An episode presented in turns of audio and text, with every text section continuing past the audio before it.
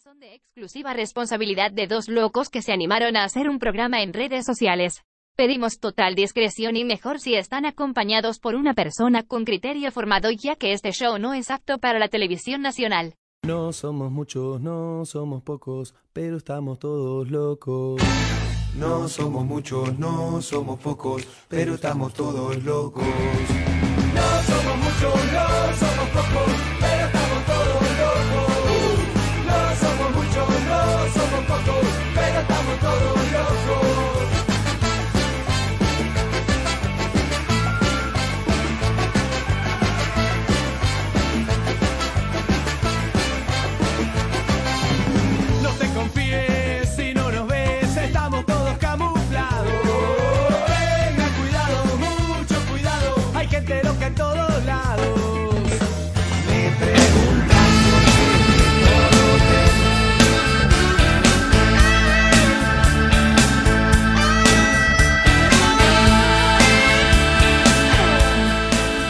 Buenas noches a todos. Lunes de lluvia, lunes eh, primero de abril. Totalmente Juanjo. Esta primera etapa nos quedamos solos tú y yo. Nos quedamos porque la sube la radio no hay suspensión por lluvia, señor. Sí, señoras, nosotros no nos vamos. Juanjito, ¿cómo estás? Hoy estamos un grupo de dos en la primera parte. Ahora ya van a venir nuestros compañeros. Vamos a estar con Alberto Chesú y también vamos a estar con José Llorenti. ¿Cómo estás, querido Juan? Muy bien, estimado Gabo, aquí es la primera Suda Radio que me invitas este año. Es un gusto volver a este escenario después de después de cuatro meses. Creo que hemos hecho el último programa en noviembre. Sí, hicimos un programa noviembre para el tema de candidatos, ¿no? Sí, un tema muy muy loco, ¿no? De- Decíamos dónde jugarán los niños. Sí, totalmente, porque no sabíamos cómo iban a pasar las, la- las- las cosas que ya estábamos dándonos cuenta de que sí, totalmente diferente, sí, totalmente chistoso, toda una locura total. Ha sido, ha sido una época tremenda esta, desde noviembre hasta acá. Hemos visto alianzas, hemos visto rompimientos, hemos visto, pero de todo, ¿no? Sí, eso ha sido lo más importante, porque, por ejemplo, veíamos casos de que con Carlos Mesa, que podía ser un potencial, eh, eh, no sé, un potencial contrincante, que podría ser la palabra, pero al final de cuentas creo que no fue, no vino, sus alianzas demostraron corrupción, por una parte, pero también demostraron que no funcionaban bien y empezaron a separarse. Hoy, por ejemplo, un grupo ciudadano es el que se separó diciendo que habían problemas internos, que la gente está buscando más pega que, está, que buscar la democracia y la ciudadanía que tanto hablamos. Claro, y es así, es lo que decíamos que se iba a dar. El, el desbande de todas estas fuerzas políticas, plataformas ciudadanas. Eh, yo he escrito algo al respecto el mes de enero eh, con motivo de la, del aniversario del Estado Plurinacional y reflexionábamos que 10 años después seguimos en lo mismo. Justamente lo he titulado Aquí estamos 10 años después. Interesante. Sí, hablaba de que, por ejemplo, el 2009, en la época de la Asamblea Constituyente, teníamos esta misma conformación, ¿no? La oposición del, del occidente, eh, que representa los intereses de la, de la burguesía industrial, financiera, de la Camacho, y por otro lado la burguesía oriental, de la agroindustria, servicios a las petroleras, y al medio de ambas, eh, las, estas estos activistas ciudadanos que salían con pañuelitos blancos, eh, etcétera. Extraños Eh, activistas en todo caso, ¿no ¿no? Y que si te das cuenta, 10 años después son lo mismo. La, la oposición cívico-prefectural que estaba en el oriente ahora se llama Demócratas o Bolivia dijo no, Bolivia Ujú. dice no, perdón. Eh, la oposición eh, occidental representada por sus in- intelectuales, opinadores, estos que son los, los satélites de la verdadera burguesía, ¿no? Porque son, son solamente los que tiran los hilos. ¿No ve? Directamente. Si te sí. das cuenta, todos los columnistas de domingo son nada más que gerentes, consultores, directores, asesores de la burguesía financiera de la Camacho y de la Cámara de Comercio. Sí, totalmente. Hemos visto que en esos últimos días, bueno, en esos últimos meses, han habido unos cambios drásticos, han habido cosas que eh, realmente nos da por así chistosas, porque nos estábamos dando cuenta nuevamente que esta posición es una posición de plastilina, no es algo duro, que, es, que trata de moldearse, pero lamentablemente como la plastilina tanto la mueves que se deshace Y ya hemos empezado a ver problemas internos, ya hemos empezado a ver peleas dentro de la propia oposición. No nos olvidemos del señor Quispe con el, el señor Carlos Mesa, que ya hubieron duras críticas, lo cual me pareció interesante también porque eh, te das cuenta que había un bloque la anterior semana que era Santa María y Quispe, y solo se ataca a Santa María. O sea, estamos volviendo a un tema de discriminación al indigenismo nuevamente. Pregunto yo, porque mira que Carlos Mesa va de una manera bien rara a hacer ese ataque, ¿no? Sí, es, es así, porque mira, eh, luego que Samuel Doria Medina se cae, y se cae por, no, no porque tiene el carisma de una bolsa de cemento, sino porque la burguesía occidental que lo sostenía a Doria Medina migró totalmente hacia Carlos Mesa. Totalmente Cambiaron de acuerdo. candidato y, y obviamente Doria Medina no tenía quien le haga la campaña, quien financie, o bueno, aunque él financia, pero no tenía a quién representar. Entonces surge Mesa y tienes que, el primer desbande, como lo decíamos el año pasado, perdón, estoy, estoy un poco ronquito, No, no, el tranquilo, tranquilo. resfrío me ha afectado el fin de semana. El primer desbande iba a ser Unidad Nacional. Sí. Y fíjate que aquí tienes a, a Mirka Basal, que primero declaraba, yo soy amigo personal de, de Ortiz y, y seguramente me voy a acomodar por ahí. ¿No ves? Luego la tenías a María Calcina saliendo a decir, yo soy samuelista, yo soy leal, quedándose con el núcleo duro de Unidad Nacional, junto con esta señora, la, la asambleísta departamental, no me acuerdo su nombre, de Unidad Nacional.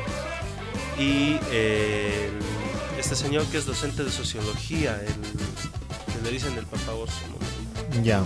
La No, Luta, personajes. Carlos Hugo Laruta. Sí. Ya.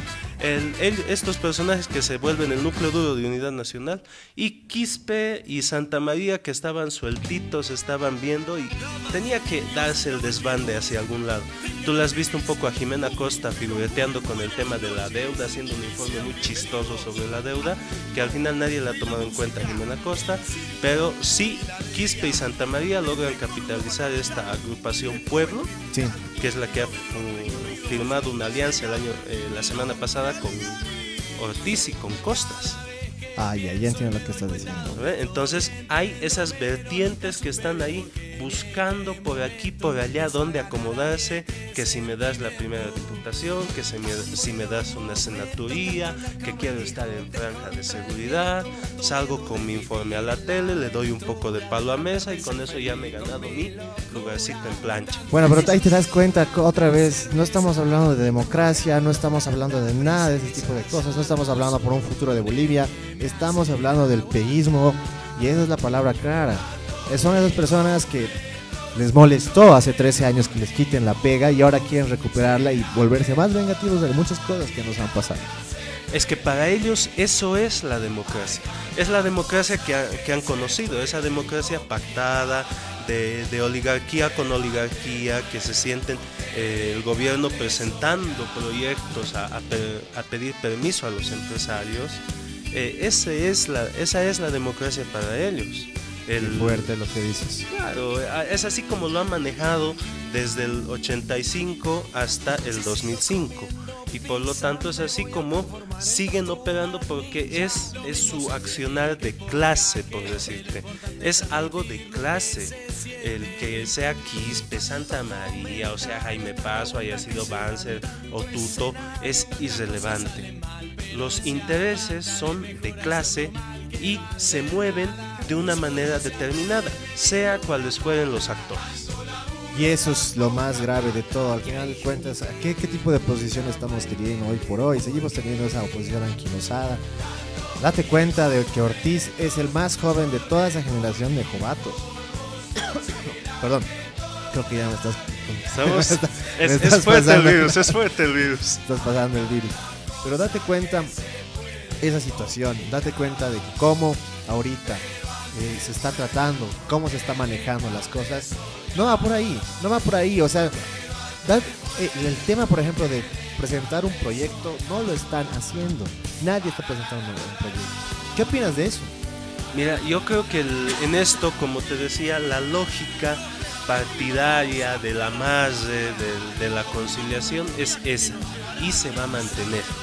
Eh, no importa mucho el programa, importa más eh, la imagen del candidato, el marketing, estos son candidatos de, de, de pose. Si te das cuenta, ayer... eh, Ayer y toda la semana pasada era casi como un concurso de, de ver que si Ortiz come una sopita en la ramada Pucha, o sí, si, qué- qué si. Mesa se va a cosechar papa y ni siquiera sabe agarrar la picota. Terrible foto, ¿no? No lo veía ni sucio, lo veía con sus kits, así lo veía con su reloj puesto, ni una gota de sudor. Ya, ya era demasiado chistosa esa imagen, ¿no? O sea, parecía que lo habían hecho en una croma, ahí atrás del fondo, y lo hacían en un, ¿qué te digo? en un escenario, ¿no? Y de ahí lo montaban y lo ponen en el campo y demás cosas. Sí, es to- totalmente artificial lo que hacía Carlos Mesa ayer, porque mm, no sé, no sé tú, nuestra audiencia, etcétera, cuando tú vas a sacar a sacar papa al, al campo, te tienes que poner ropa de trabajo, ¿no? Claro, con camisa, con jean. Totalmente. Y en el campo a veces hay que pasar ríos, no es eh, bajarte del camino y cosechar.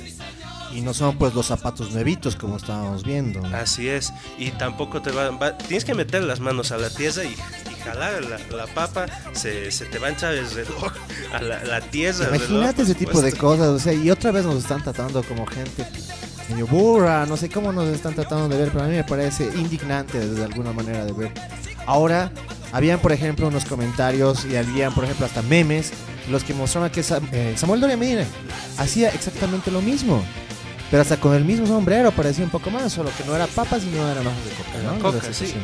Es que tienen, tienen creo los mismos asesores de marketing, contratan a las mismas agencias de No, publicidad. qué fregado ese tipo de situaciones. Y por eso digo, o sea, estamos llegando a tener esos, las mismas personas de marketing, estamos empezando a tener, o sea, la misma línea política vamos a tener, vamos a tener de nuevo. Qué barbaridad, o sea, ¿dónde está la misión y visión de estos dos grupos que ya se están separando, se están golpeando? Fue chistoso, fue chistosísimo. No me acuerdo si era Quispo Santa María que le decía cuando Carlos Mesa dijo que iba a hacer algunos juicios, ¿no? A partir del tema de eh, los 3 millones de bolivianos que le, le dijeron. O sea, señor, usted tiene, usted ha recibido plata del gobierno y además ha recibido doble aguinaldo. Carlos Mesa decía, pucha, pero es que yo no, yo no puedo haber tenido doble aguinaldo porque he trabajado eh, ad honorem. Pero le decían, pero ha tenido doble aguinaldo, o sea, no solo uno, ha tenido dos aguinaldos. Y está diciendo que, que no, que, que- que usted ha trabajado, no, déjese de engañar. Y en ese momento decía pues Carlos Mesa, no, pues voy a hacer un juicio a esos dos señores porque nos han hecho, están, están hablando y están diciendo cosas que no son verdaderas, son mentiras. Y ahí sale Santa María a decir, pucha, pero es de masistas hacer este tipo de cosas. Y ahí lo estaba tildando de masista total y eso me hizo reír demasiado. Y sí, es que entre ellos se, se tildan. Si, si revisas mucho los comentarios de estas de esta ida y vuelta que ha habido entre Ortiz y Mesa y sus equipos detrás, porque si te das cuenta ha salido Ortiz a decir que dale como la indirecta a Mesa y sale no no sale Mesa del todo a responder, sale página 7 a respondérselo por Mesa diciendo alfiles de Ortiz atacan a Carlos Mesa. Claro, ese, ese lead que para mí demostró que esto era directamente, o sea, que, que Página 7 no es un medio neutral como decía, ¿no? Claro, como lo decía Jaime Pasa eh, a fines del año pasado, Página 7 es el búnker de campaña de Carlos Mesa. Totalmente de acuerdo. Y si te das cuenta, pero por el otro lado, en el deber salen titulares totalmente rabiosos defendiendo a Ortiz y atacando a Mesa. Y otra cosa interesante que lo pones en el tema de los medios es que no solamente Página 7 era el que atacaba, porque mira que me pareció chistosísimo que otra vez este personaje sale a la defensa de Carlos Mesa y ya, pero de una manera que me pareció totalmente discriminatoria, que fue el señor Mario Espinosa. Voy a ser concreto con eso, ¿no? Porque agarraba y le decía, por favor, al señor Quispe díganle que eh, 1941 se eliminó el pongaje. Y esa era la, la situación. Creo que hay todavía, hoy por hoy, en esos momentos, eh, mestizos que se creen criollos, ¿me entiendes? Y agitan, la- y agitan ese, ese tipo de banderas de discriminación y como te vuelvo a repetir, el ataque directo a- al señor Quispe. Y eh, otra vez, por otro lado, también Página 7 saca una nota el sábado en el que tratan de mofarse de, y ver como un, a de Quispe y tratan de verlo como un personaje divertido. O sea, tratan de volverlo un payaso, ¿no? Cuando antes era totalmente funcional a sus necesidades. Claro, yo me acuerdo cuando Página 7 sacaba titulares a favor de Quispe, de Ortiz, de Santa María, sacaba titulares a favor de Doria Medina, a favor de Carlos Mesa, y era pues un, el medio que los defendía toditos los opositores, y poco Totalmente a de poco acuerdo. se deshace de Ortiz, se deshace de Santa María, se deshace de Quispe. O sea, Ya. e- ese es un tema grave, pero también, por si acaso, ha habido otro bando medio que está atacando a Página 7 que se llama El Deber. El Deber ha mostrado un fuerte ataque también a lo que es el mesismo, ¿no? Y ahí te das cuenta cómo los medios ya han tomado cada uno su lugar, esos medios que eran neutrales, que decían que trabajaban Imparcialmente. imparcialmente, que no pasaba nada.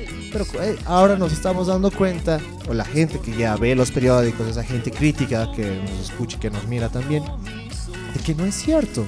Esto no funciona así por así. No, y, y hay algo mucho más allá. El deber eh, falsea muchos titulares, falsea mucha información. Y hay algo de lo que el deber no habla en Santa Cruz, pero que es casi un tabú para mencionarlo en el deber. Y es el desfalco a cotas. Qué fuerte. Y, es, y es- y es- ese es un tema muy fuerte porque los desfalcos solo se hablaban del Banco Unión. Hemos tenido la anterior semana el desbanco de Banco Visa. Teníamos esta noticia que era de cotas, pero que era un poquito más atrasada, ¿no? Sí. Sin embargo, han ha sido- totalmente desapercibido, no ha habido ese mensaje como había, ¿no? Y te hace cuestionar por qué tanto las cosas del gobierno los atacan duramente cuando hay dos millones de bolivianos desfalcados hace una semana atrás. Así es, y en el deber tú vas a ver que siempre se favorecen estas noticias. Am, hay, hay un caso, hay un caso que es clave. Hace un mes más o menos, Tufiare, que era, o sea, conocido, es reconocido periodista cruceño, era el director del deber. Sí, y lo entrevista a Carlos Mesa y automáticamente al fin de semana siguiente, chao. Chao Tufiare y lo colocan a un miembro de la dinastía del fundador del deber, ¿no? de Pedro Rivero Jordán, eh, creo que era su hijo, su sobrino, su nieto, al que lo ponen de, de director. Y esto te muestra la estructura que es semifeudal de poder en Santa Cruz. La estructura semifeudal de la burguesía cruceña tiene pues familias y dinastías claro que sí. que manejan los medios. Los Rivero Jordán manejan el deber. Los monasterios manejan Unitel. Los Kulgis manejan Zeluno. Y entre toditos los tienen pues desinformados a nuestros amigos del Oriente y los tienen con, con estas teorías locas del modelo cruceño, que no, no hay tal modelo cruceño. Podemos hablar más adelante cuando entremos al núcleo de tema de economía, que el modelo cruceño no es nada más que una copia del modelo argentino oligárquico de principios del siglo XX. Y eso es lo peor de todo, ¿no? Qué horrible, esos modelos ya antiguísimos, ya que deberían estar en la muerte. Pero así estaba la coyuntura total, hoy me ha parecido, como te decía, bien interesante de que ya algunos eh, grupos eh, ciudadanos están empezando a alejar de Carlos Mesa. Carlos Mesa ya, sin sí, o sea, solito está empezando a, caerse, a desmoronarse. Y solito, pero mira, no hay que eh, subestimar el poder de, de este Ah, tema no, del marketing político, que es lo que sostiene a, a estos candidatos. Yo te decía el año pasado cuando te visité acá con José, em, Mesa es el perfil de Macri. Exactamente. Mesa es a Bolivia lo que o quiere ser Ese a papel Bolivia. transistor que hablabas en tu teoría. Exacto. Lo que Macri es a Argentina. Entonces, tú ves en Argentina semejante crisis tan terrible. ¿Qué es lo que lo sostiene a Macri? Los medios. El sí, político. totalmente de acuerdo con ese tema. Y ahí es donde a Mesa también lo va a sostener un marketing político, pero una maquinaria brutal de marketing político. No solo tienen un medio que es totalmente parcial como Página 7, también tienen esta encuestadora Mercados y Muestras y también tienen el poder económico financiero de, de la clase social, los intereses de clase que sostienen a Mesa y por eso es que hago énfasis en esto. Esto es lucha de clases en vivo y directo, como lo digo en mis publicaciones. La clase social que sostiene a Mesa y los intereses de clase que defiende Mesa son los intereses de la burguesía occidental. ¿Qué tienes ahí? Mineros, banca. Lo tienes ahí a uno de los banqueros más poderosos de, de Bolivia, que es eh, Julio León Prado, Totalmente de acuerdo. al Banco Visa. Ahí tienes a, a este tema de las comunicaciones, lo tienes a, a Viva, lo tienes a Tigo. Pueden hacer cosas que ni te imaginas. Qué, qué fregado, ¿no? Qué, qué tétrico ese tipo de situaciones. Y ¿verdad? vas Date a ver cuenta. que esta maquinaria va a entrar en acción justamente ahora que, que Mesa se está desinflando per se como candidato. Se está mostrando que Mesa como tal, su imagen de intelectual, eh, racional, pulcro, incorruptible, está pero chao. Con, la- con los temas de Revilla, con su propia falta de carisma, con su propia falta de acercamiento al pueblo, se está cayendo esa imagen. Y lo único que lo va a sostener ahora Mesa son los poderes que están detrás. Poderes financieros, poderes mediáticos. Y es interesante lo que dices por eh, tres situaciones. Bueno, antes de empezar con esas tres situaciones, también es importantísimo decir que los medios comunicacionales, como te decía, del marketing comunicacional, hacen que estabilicen muchas cosas. Ya hemos hablado mucho tiempo atrás sobre el tema de la influencia en las redes sociales de este tipo de marketing y ese tipo de concepciones que quieren enchufarnos, que no solamente van al Facebook, Twitter, sino que se llevan al, YouTube, al- se llevan al WhatsApp, por ejemplo. Y pues llegando a estos tres puntos respecto al señor Mesa, las alianzas como tal no han salido como él esperaba. Y eso es importante. Creo que ahí vemos el tema Revilla. Totalmente. Tantos, tanto se ha peleado contra el PRI, contra todos, que mira ahora, mira, mira ahorita a lo que es la, la- la situación de Revilla, por ejemplo, de Siñani, que da vergüenza. Dos, ¿dónde está su vicepresidente? O sea, Creo nunca, que nunca he visto tuit. un tipo tan Sí. solitario. Hizo un tweet en Santa Cruz, creo que estaba comiendo una empanada en Cotoca. Fue lo único que vi de Pedraza este fin de semana. Qué, qué grave, o sea, eso me parece. Y era parte de ese grupo intelectual y demás. y El cruceño de Harvard. Claro, cuando al final de cuentas ese tipo ni aparece ni desaparece, o sea, es totalmente una cosa que no sabemos que está, pero está ahí presente, pero que hasta ahora no se ha pronunciado. Y lo tercero que es más importante, que nadie se está dando cuenta en el trasfondo que el tema de ciudadanos sigue siendo desde una filosofía totalmente platónica. Esa filosofía en el que habla Platón de que los ciudadanos son solo ciertas personas que pueden ser de las ciudades propiamente y empieza a discriminar a todos los que son los contextos de los, del campo y demás. ¿Por qué Carlos Mesa no, ha- no habla de pueblo y sí de ciudad, por ejemplo? Son dos conceptos que deberíamos entender muy bien en esa situación. Y es que la filosofía de ciudadano tiene a- tiende a disgregar al individuo de la comunidad. Totalmente si, de si te das cuenta, esta ideología de ciudadano es bien individualista. No existe la comunidad, sino solamente el ciudadano. Eso es, eso es muy fuerte. Te cuento que ya tenemos comentarios. Sabes que tú estabas en la anterior etapa y hemos eh, tratado de mejorar nuestro, nuestro- nuestra, nuestra zurda. Mira, ya tenemos nuestros bannercitos, ya tenemos nuestras cositas. Y también ya tenemos nuestros comentarios al vivo para que la gente pueda ver lo que haga, lo que pueda mostrarse, perdón, en lo que hable sus comentarios. Porque es bien importante de que los jóvenes, toda la ciudadanía dé su punto de vista y este es el mejor lugar donde podemos hacerlo, ¿no? Entonces aquí tenemos al señor Hernán Leonardo Yapu Flores. Saludos, lo sabroso de este Chenco es que hasta los deformadores de opinión que se alaban por su objetividad hoy defienden a capa y espada a sus amigos. Ayer Espinosa criticaba a Pa- que Patria Nueva transmitía la gestión de Evo, pero él no para de promocionar a Mesa en su programa. Ayer él decía Tata Quispe, un hombre respetable. Hoy le dice eh, Pongo de Ortiz, totalmente de acuerdo. En fin, como le dijeron, sabemos para quién trabaja. Y es totalmente de acuerdo. Un gran saludo, hermano Hernán. Y tienes toda la razón, porque mira, yo miro igual al, al señor eh, Mario Espinosa como un Sancho Panza, un, cachito, un Sancho Panza así de, de- de este loco, eh, de este loco Quijote. caballero quijotesco que es el señor Carlos Mesa, un señor de que es totalmente loco. Pero él lo defiende a capa. pues, claro, es que me parece impresionante. Solo le falta su, su señor burrito. Un burrito sabanero que encontré en Melón también. Pero esa es la situación. Ahora estamos en una situación muy chistosa, en una situación de que, igual, si te das cuenta, trata de emular un poco a Evo. Nelson. Y eso no podemos negarlo. ¿eh? Trata de emular un poco a Evo, tratar de conectarse al campo. Pero un campo que está a una hora de la distancia de la ciudad, ¿no? Y, Sí. eso, y- y eso es lo chistoso. No, no pasa, no llega a- al pueblo, también pueblo, pueblo en el que nos encontramos. Claro, em, eso hoy día me comentaba un- justo un amigo, eh, un saludo a José Luis, que es quien me ha dado este dato. La comunidad donde Carlos Mesa ha ido a cosechar ayer, o bueno, a, a sacar unas cuantas papitas, porque no se puede decir que ha ido a cosechar.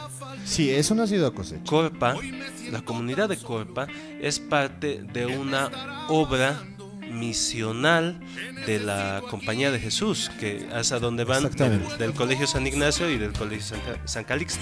Sí, totalmente. Yo te comento un poquito de esa parte de Corpa. Eh, en realidad es, eh, no te olvides que Carlos Mesa sale de San Calixto de Sehuencoma, que ahora es San Ignacio, por ejemplo. Entonces, que no te parezca raro que ese tipo de uniones estén apareciendo.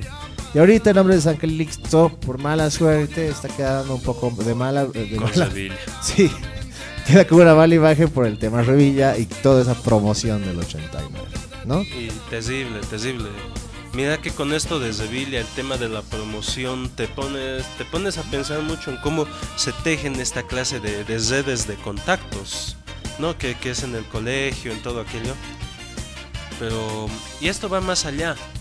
Si a Carlos Mesa le han organizado esto para que vaya a Corpa, Carlos Mesa es el favorito de acá al lado de la Universidad Católica. Claro, le, abren las puertas de par en par cuando quiere venir a hablar de, de cualquier libro de crítica literaria.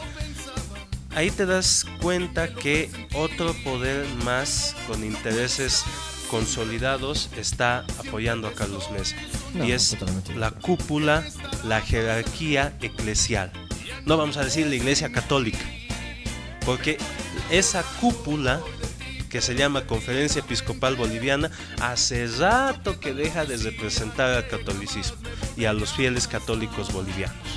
Claro, eh, si te das cuenta, ha habido una ruptura, pues, hace poco con este tema de eh, nuestro cardenal, ¿no? Claro, el Que no, cardenal que no podían elegir, algunos sectores, como tú dices, no podían ver a un curita, yo lo digo así con todo cariño, a un curita que era, que era indígena. Y eso le molestó, y molestó mucho esas cúpulas. Esas cúpulas tal vez hasta Ratzinger, que viene de esa escuela, ¿no? Pero, como te digo, ese es un tema que me está molestando y esos son, ¿no? Esos, esos grupos que, como tú dices, que están tal vez en la Universidad Católica, en otros grupos, en otras asociaciones, que no les gustan muchas de las políticas de lo que está queriendo hacer eh, Evo Morales. Y eso es totalmente de acuerdo. El tema del, del rentismo, por ejemplo, para algunas iglesias no les ha gustado para nada y están en ese papel de tratar de aliarse para eliminar algo que no me parece nada raro. Y hasta inclusive la propia Biblia decía, ¿no? lo que es para Jesús, o lo que es para Dios es para Dios, lo que es para el César para el César. Entonces, es un problema realmente que molesta también. Y y hay algo muy importante y es el mensaje, este mensaje de la Iglesia Católica, que yo estoy seguro que si Jesucristo viniera hoy en día a, a predicar, a los primeros a los que criticaría sería a los jerarcas de la Iglesia Católica. Totalmente. Les podría dedicar todo el Mateo 23, fariseos, raza de víboras, sepulcros blanqueados. Miércoles eres toda una biblioteca, hermano. Porque es que son así como actúan. Lo- si tú te lees el Mateo 23, describe la perfección a, a Jesús Juárez, a- al padre Fuentes, eh, el cómo lo han tratado al cardenal De decir que está infectado por una eh, ideología indigenista, como si fuera algo malo, el de decir que no es la voz de la Iglesia Católica, cuando antes, en la época del 2008-2007, pues eh, en Santa Cruz, la casa del cardenal era el principal centro desde donde se decidía la posición de la Iglesia Católica. Y estos canales que hoy en día atacan al gobierno como Unitel o Red 1, transmitían en vivo la homilía del cardenal Terrazas como para dar línea, bajar línea desde la cúpula eclesial boliviana. Pero ahora tú dime quién transmite la misa de, de Cardenal Ticona. Eh, yo alguna vez lo, he escuchado en la, en la iglesia de San Jerónimo allá cerca de mi casa dicta, da una misa muy hermosa. Mira qué lindo. Yo nunca había, me había puesto a pensar en esa Es situación. muy inspirador la, la homilía de Cardenal Ticona. Es muy lindo como el calor con el que da sus misas, con el que celebra la misa. Em, pero sin embargo, ahí no vas a ver ni una cámara, ni siquiera de Católica TV. Imagínate, imagínate a ese punto que estamos llegando. Y eso me parece una vergüenza total. Y ese poder eclesial, esa cúpula eclesial, es la que ahora se revela que está con Carlos Mesa. Eso es lo terrible. Así que ponte a esperar el, el aparataje mediático y religioso quizás, porque se van a meter solo si las papas le queman mucho a mesa, yo, yo viéndolos a los curitas, solo Jesús Juárez o, o este, este señor Fuentes se van a meter solo si le queman mucho las papas a mesa. Total, sí, tienes ahí toda la razón. Y escucha, mira, media hora de análisis. De- Así, pero de una puntita de lo que tenemos en realidad de crisis ahí en el tema de la oposición y todas esas alianzas y todo ese tipo de cosas. Mira, ni hemos hablado de la bomba de la católica. que, ha sido, que es otro problema y otro, y otro quilombo ahí atrás. Experimentos sociales. Experimentos sociales de comunicación social dicen. Un saludo a mis profesores, que tal vez me está mirando alguno de ellos.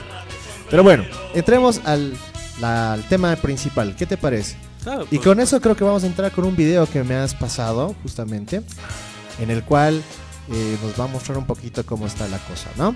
A ver, ahí vamos. Vamos. Ustedes acaban de dar a conocer sus nuevos pronósticos económicos para América Latina y el Caribe este año, el 2019, y por lo que vi, vislumbran un crecimiento regional anémico de apenas un 1.7%. Eso es un poco deprimente, ¿no? ¿Cómo lo ven ustedes? Mira, en realidad yo creo que hay una preocupación en general por el, por el magro crecimiento a nivel global y desde luego a nivel regional eso es una enorme preocupación. Es un crecimiento muy mediocre el que pensamos se va a lograr este año y por varias razones, digamos, hay, hay varios, varios temas que están ahí, hay, hay economías y ahí sí que hay una gran heterogeneidad. En este momento es muy difícil hablar de que Sudamérica tiene un comportamiento, Centroamérica otro, pero sin duda hay una gran heterogeneidad. Yo te diría, por ejemplo, hay economías como el caso de Chile, que va a crecer cerca del 3,9%, una economía fuerte que va, que va a seguirse consolidando, que va a tener, digamos, una, una actividad importante. Tenemos otros países como Paraguay, que ha tenido también una, un desempeño importante en, en la región y que sobre todo ha tenido muy buenas cosechas de, de soja. Pero tenemos casos como Brasil, que Brasil ha, pasado por periodos muy complejos y Brasil realmente en en el 2018 se espera un crecimiento de 1,3%. Y otra economía que pesa mucho en la región, que es Argentina, prevé- eh, nosotros proyectamos un crecimiento negativo de menos 2,6 y somos optimistas porque hay quienes den todavía una caída mayor. Entonces, tenemos una economía como Argentina, menos 2,6, una economía como Venezuela, que nosotros la calculamos en alrededor de menos 15% para este año. Mira, estas dos economías ya nada más te bajan muchísimo el promedio. Y por cierto, tenemos otras economías como México, que también es fuerte, que no va a alcanzar un crecimiento mayor de 2,2%. Entonces, el crecimiento en general es magro. Eh, en primer lugar, República Dominicana, que tiene un crecimiento de 6,2% este año. En segundo lugar, Panamá va a tener un 4,2%. Primero Bolivia, perdóname, 4,4%. Eh, Panamá 4,2%. Tenemos a Paraguay con 4,2 también. Y después tenemos a Chile con 3,9 y Perú con 3,8.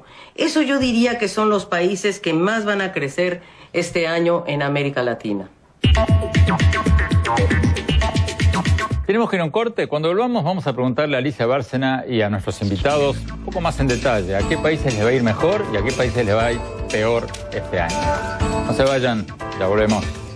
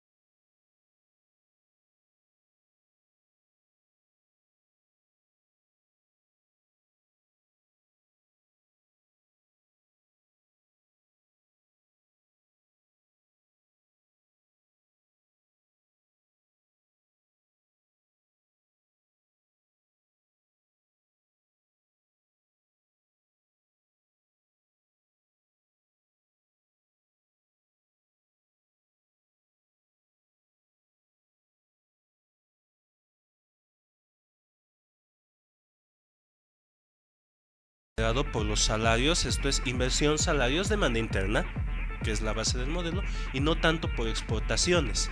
Esa era una declaración del año pasado, del mes de agosto, cuando presentaban el, el estudio económico de América Latina y el Caribe de la CEPAL, donde decían que la inversión pública tiene un rol muy importante porque atrae inversión privada. Y esto es algo que acá tus em, queridos columnistas del domingo no te lo van a decir para nada. Sí, de acuerdo. Ese tema, por ejemplo, con el enfoque del el crecimiento económico de Bolivia, no lo han puesto así, ¿no? Y te das cuenta ahí el tema mediático en el cual siempre tratan de ponernos en una crisis, cuando en realidad no estamos viviendo una crisis, sino que estamos viviendo, en cambio, en 13 años de una victoria económica por el tipo de políticas que hemos tenido. Y eso no hablan muchas veces. Por ejemplo, eh, te pones a pensar y pones a decir a, jóvenes y demás cosas, ¿cómo- ¿usted cómo se siente con el tema de Bolivia? ¿Cómo se siente? ¿Realmente siente una crisis? Y te cuento algo bien interesante, que hicimos una encuesta en las horas radio desde el viernes, por ejemplo. Hicimos eh, el viernes eh, a eso de la tarde, hicimos una encuesta con la que preguntábamos si en Bolivia había una crisis sí o no. Tuvimos más de 100 personas y el 75% de esas personas dijeron que no, por ejemplo. Y ahí tenemos un 25 personas, eh, un 25% perso- perdón, que dijeron que sí había. ¿Te das cuenta? Hay un número mucho mayor de que no cree que hay una crisis, pero sin embargo te enchufan y cuando vas a la calle, cuando te decía eso, te siguen diciendo, no, pero estamos viviendo una crisis, que estamos viviendo un desastre, que no sé qué. Cuando son modelos que estamos, que recién van a llegar, si no a nuestros hijos, tal vez son modelos que van a tener que recién llegar a nuestros nietos. No es algo directo, no es algo rápido que va a ser, pero que sin embargo hemos pasado de ese de esa Bolivia en la que pedías limosna, sí, pongo esa mano, a una Bolivia que es digna y soberana a su manera de ser. Así es, mira, em, la economía boliviana está viviendo un proceso de industrialización, que es algo que yo lo destacaba en, una exposición que tenía, que es una de las tareas inconclusas de la burguesía em, latinoamericana, eh, a grandes rasgos, y puntualmente de la burguesía boliviana, y es el no haber logrado una industrialización real de la economía. El 52, por ejemplo, que es un hito que se destaca siempre, te decían que, que el 52 ha iniciado la industrialización, pero los proyectos que se daban el 52 era pues eh, el ingenio azucarero Guavirá, la carretera Cochabamba-Santa Cruz y varios eh, emprendimientos que eran de, de producción eh, agropecuaria, que han terminado con la privatización en manos, en manos de los empresarios. Eso sí, es... y ahí por ese, por ese lado, por ejemplo, nadie se da cuenta de este tipo de situaciones en las que tú refieres, en las cuales sí ha- habría que darle un poco más de énfasis, ¿no? Mira, Claro, porque- perdón, Sí. te cortaré un ratito, tenemos algunos comentarios, ahí tenemos Sí, estaba leyendo. Bernal. Un saludo a Juanjo. Ah, mira, Juanjo, ya eres una persona bien famosa. Bueno, también apareces en hartos medios. que te Ya. visto. Un saludo, Juanjo. Yo sigo cada semana sus videos junto a Miguel Marañón. Son dos grandes intelectuales al servicio del país. Yo quisiera preguntarle a Juanjo, ¿por qué dejó de salir en vivo? Les prometió analizar la agenda bicentenaria y nada. ¿Será que se volvió tibio? No, No, no, no ver. creo, no Va- creo. vamos, un saludo ahí a todos nuestros nuestros seguidores de Juanjo Bedregal. Esto es Economía y más.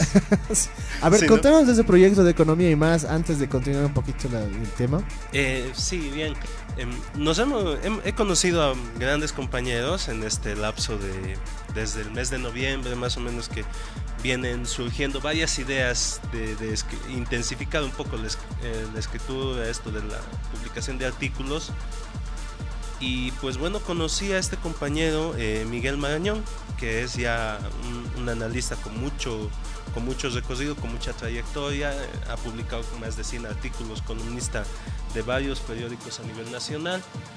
Y em, yo le decía, ¿qué tal si los análisis los pasamos al video? Un, saludo por si nos está viendo a Miguel. Y pues Miguel se animó y decidimos salir en vivo. Eh, la- el primer video fue de lo más chistoso porque nos fuimos al, al patio, a la Plaza Camacho. Ya. Empezamos a hablar de este tema de la deuda externa y en vivo empezó a llover. No te puedo Y creer. no era una llovizna livianita, era una lluvia pero torrencial y nosotros seguíamos hablando con la lluvia y al final no ya no pudimos más y, y pues nos fuimos bajo techo. Qué, qué fuerte esa situación. Pero yo estaba viendo tus el proyecto de, de Juanjo Pedregal, Economía y más. sí, Y tal cual. Y realmente es un buen proyecto. A mí me gustó mucho porque, como tú dices, hablar de economía y para videos y un tema de jóvenes eh, no se ve muy a menudo. Es una cosa medio rara. Y esos videos han generado buen impacto en el tema de redes sociales. Yo creo que has tenido un buen acierto. No, gracias, gracias Gabo. Es, es un tema pendiente, pero sin embargo a veces temas de trabajo no nos han permitido seguir, que aquí a, a nuestro televidente, a Cassandra, perdón. Cassandra Bernal, Ya, perdió. Eh, a Cassandra que decía que nos volvimos tibios, nada que ver. Tenemos pendiente, sí, el análisis de la agenda del Bicentenario y seguramente yo creo con temas de horario con Miguel vamos a coordinar uno de estos días de salir y analizar así en unos cinco minutitos como es nuestro estilo eh, los 13 puntos de la agenda del Bicentenario, ¿no? Que, son no puntos bien importantes en todo caso. Son puntos muy importantes porque van a llegar 2025 y todo ese tema de la situación, ¿no? Lo principal para mí eh, se resume en industrialización y reducción de la pobreza, que van, van muy de la mano. Se ha anunciado eh, 21 plantas de la industria del litio y otras 16, si más no me equivoco, en industrias complementarias de accesorios para, para la industria del litio. Esto incluye el, el tema de Corocoro con el cobre, laminados, etcétera, ¿no? Plantas de baterías, insumos. eh, no es solo litio, es carbonato, carbonato de litio, cloruro de potasio, sales de magnesio, eh, ¿qué es esta otra? Ulexita. Es un montón de sales que tienen un montón de usos en la industria química. Y por otro lado, este tema de plantearnos la meta de reducir la pobreza a menos del 5%. La pobreza extrema, hay que aclarar esto, que hay, hay definiciones. Eh, la pobreza extrema es eh, aquellas personas que no tienen para satisfacer sus necesidades básicas. ¿no? Sí, la pobreza moderada incluye eh, un cierto nivel de ingresos, pero que igual no permite, no permite cubrir las necesidades básicas, ¿no? Entonces, ahorita estamos al cierre de 2017, si más no me equivoco, 18, con un, eh, estoy diciéndolo de memoria, me disculpo si me estoy equivocando, un 15,3% de, de extrema pobreza y plantearse que en 5 años se puede reducir a menos del 5%, yo creo que es algo muy factible siempre y cuando se tomen las medidas adecuadas. O sea, estamos hablando de que estaríamos llegando a un 10% más o menos. Eh, menos del 5%. A menos del 5%. O sea, Eso estamos, te plantea la agenda del Bicentenario. o sea, estamos llegando más allá del 10%, 10, Sí. 11% inclusive. Sí, estaríamos bajando en un en 10% de la población que deje de, de vivir en extrema pobreza y esto se va a reflejar por supuesto también en el indicador de la pobreza moderada que también va a ir reduciendo.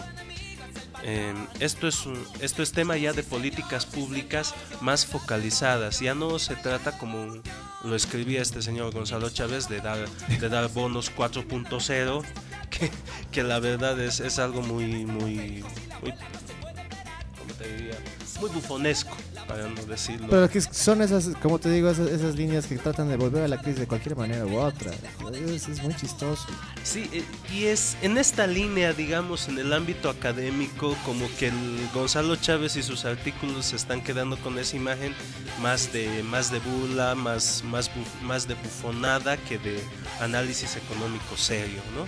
Ah, te decía, sí, pues porque, mira, mm, ya no puedes seguir dando bonos porque em, generalizar las transferencias de, de fondos, generalizar las transferencias públicas, te lleva a dar dinero a gente que no lo necesita. Y quizás a terminar quitando el dinero a gente que sí la necesita. Entonces necesitas temas mucho más focalizados como ser acceso a servicios básicos y a esto va los programas de riego, riego tecnificado en el campo que ayudan a que los productores no pierdan sus cosechas y por lo tanto vayan saliendo de la pobreza, tengan cosechas aseguradas este tema del seguro universal de salud que tiende a atender a la población que no tiene acceso a un seguro de salud. Eh, varios temas más como eh, esto de la ciudadela del conocimiento, como el acceso a electricidad rural, como el acceso a ¿Qué es esto? A gas domiciliario en ciudades intermedias. Estas son políticas que tienden a reducir la pobreza, pero ya de un modo distinto, sin transferirle necesariamente dinero a la gente, sino ayudando a que satisfaga sus necesidades básicas. Claro, y esas son dos cosas totalmente diferentes. ¿no? Sí, porque la gente deja de gastar en cubrir ciertas necesidades básicas. Ponte, la gente que ahora está en el SUS va a dejar de gastar en un médico privado cuando tenga una enfermedad eh, de las que cubre, ¿no? Y a medida que se vaya ampliando la cobertura del SUS, va a dejar de gastar cada vez más. O sea, en, en otras, lo que estás tratando de decir es que no te van a dar plata, digamos, como un bono, como, como eran anteriormente, ¿no? Porque teníamos los bonos, estoy hablando de hace unos 15 años atrás, así que te daban, te daban plata y vos, bueno, ya sabías cómo dividir tu dinero, sino que se enfocan directamente en las necesidades de la gente y ven, si estás enfermo, te van a dar el servicio, en Exacto. realidad. Si necesitas, por ejemplo, no sé qué te digo, eh, un tema de alimentación y demás cosas, te cambian por el tema y te dan un servicio para que tú, o sea, es, esa inversión sea netamente para ese tipo de servicios, Netamente para la gente que lo necesita. para las necesidades. Esa sería la palabra. correcta, Así es. ¿no? Por ejemplo, tú tienes EMAPA, que es una empresa que da apoyo y soporte técnico a pequeños productores. Y brinda asistencia con el, con el, en la línea de asegurar la producción del campesino. Tienes este tema del seguro agrícola, tienes eh, la inversión en riego, que permite que los campesinos ya no estén tan expuestos a las vicisitudes del clima. Y por lo tanto, sus ingresos por las cosechas se vuelven más estables. Ah, bien interesante. Entonces, cuando tú, si tú eres campesino y tu, tu ingreso deja de depender de la temporada de lluvias, pues tienes un ingreso más asegurado y puedes pensar ya en, en ahorrar, quizás en comprar implementos, en recibir fertilizantes que incrementan tu ingreso y por lo tanto es una forma de luchar contra la pobreza. Ah, mira, qué interesante es esa situación. Dentro de tu análisis crítico, ¿cómo has visto estos 13 años en, los de- en el tema de, de- de economía? Realmente hemos tenido un crecimiento exponencial en, eh, el tema de industrias, en el tema, por ejemplo, de materias primas, en toda esa situación. ¿Cómo ves en tu, análisis el crecimiento? Porque no se puede negar que había un crecimiento, pero ¿cuál ha sido el enfoque y a qué se ha dado más importancia, por ejemplo? Mira, quizás hay cosas en las que se ha demorado mucho en avanzar. Eh, está publicado el programa de industrialización de YPFB 2006-2011 y ahí tú ves que, por ejemplo, la- los proyectos como las separadoras de líquidos, como la planta de urea, em, como este tema de propileno, polipropileno, tenían que estar ya completos para 2015, 2017. Y, y se demora no porque no por la ineficiencia clásica del Estado que dicen los liberales, sino porque no se logra captar la, cantidad necesaria de inversiones eh, a partir del año 2014, ¿no? Porque se constituye un colchón que eran las reservas internacionales y si los precios hubieran seguido subiendo, tenlo por seguro que ahorita teníamos garantizada inversión para polipropileno em, y planta de urea no se hubiera retrasado tanto. Y lo mismo con el tema litio. Pero ¿qué es lo que sucede? Bajan los ingresos fiscales y hay que focalizar las inversiones. Es decir, toca al Estado elegir qué inversiones hace y qué inversiones no. Es por eso que se retrasan algunas cosas. Si tú ves el plan de desarrollo económico y social, ahí ya nos han respondido, eh, el plan, el PDES 2016-2020, o perdón, 2015-2020, ya teníamos que tener cierto nivel de infraestructura carretera, eh, sobre todo con la interconexión del Beni con el resto del país. Cosa que hasta ahorita está avanzando, no decimos que no, pero que ya tenía que estar hecho. La carretera a Brasil por San Matías, eh, este tema de llegar a Brasil también por el Beni por Extrema, eh, la doble vía hasta Chayapata, si más no me equivoco, la doble vía Oruro-Chayapata, ya tenía que estar concluida la diagonal Jaime Mendoza hasta el Paraguay, hasta el tramo Sudáñez Monteagudo y Patí, cosa que no se logra porque se declaran desiertas algunas concesiones, los contratistas se, se, atrasan, hay que ejecutar boletas de garantía y si tú rescindes con un contratista tienes que volver a licitar y se retrasa y se retrasa el proyecto. Entonces son cosas en las que hay que afinar un poco la, la gestión de la inversión pública, pero que no son enteras responsabilidad del Estado. Y esto es algo muy importante que queríamos traerte antes quizás de que leamos eh, eh, el siguiente comentario que creo que ha salido allá. Ya te voy a poner en cámara amplia para que nos han nos han calificado acá mmm, te voy a leer el, el, artículo de un señor que no es no es cualquier trasnochado de por ahí de este economista de Harvard que es Danny Roderick el 2016 escribía este artículo titulado El retorno de la inversión pública él destaca ejemplos como Etiopía India y Bolivia, como ejemplos de países que han logrado elevadas tasas de crecimiento en función a la inversión pública generada por el Estado. Aquí Dani Roderick nos dice, por ejemplo, refiriéndose a Bolivia, eh, mirando hacia Latinoamérica, Bolivia es uno de los pocos países exportadores de minerales que ha mantenido, que le ha ido mejor que otros países exportadores luego de la reducción de precios de los commodities. El Producto Interno Bruto anual se espera que permanezca por encima del 4% en 2015 en una región en la cual el, crecimiento del producto se está ralentizando a un ritmo de 0,3% para ese año, para 2015. Nos dice además que de 2005 a 2014 la inversión pública total se ha duplicado en relación al, Producto Interno Bruto del 6% al 13%, que era el nivel que teníamos en 2016. Luego te dice, la inversión pública puede lograr encadenamientos productivos en una economía debido eh, por un sustancial periodo de tiempo y puede también catalizar la inversión privada existe evidencia de que esto ha ocurrido en la India en los últimos años.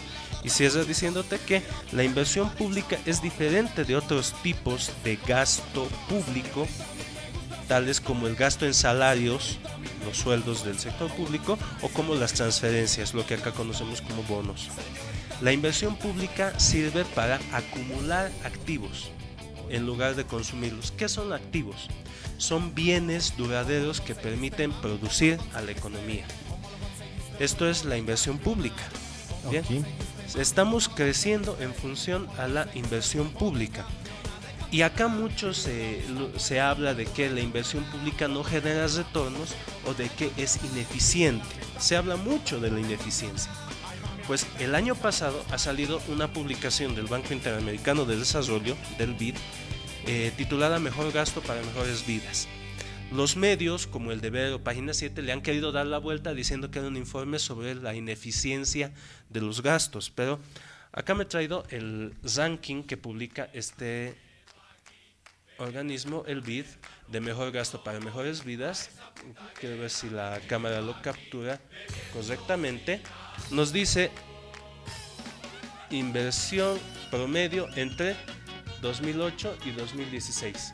Y Bolivia está ah, por este lado.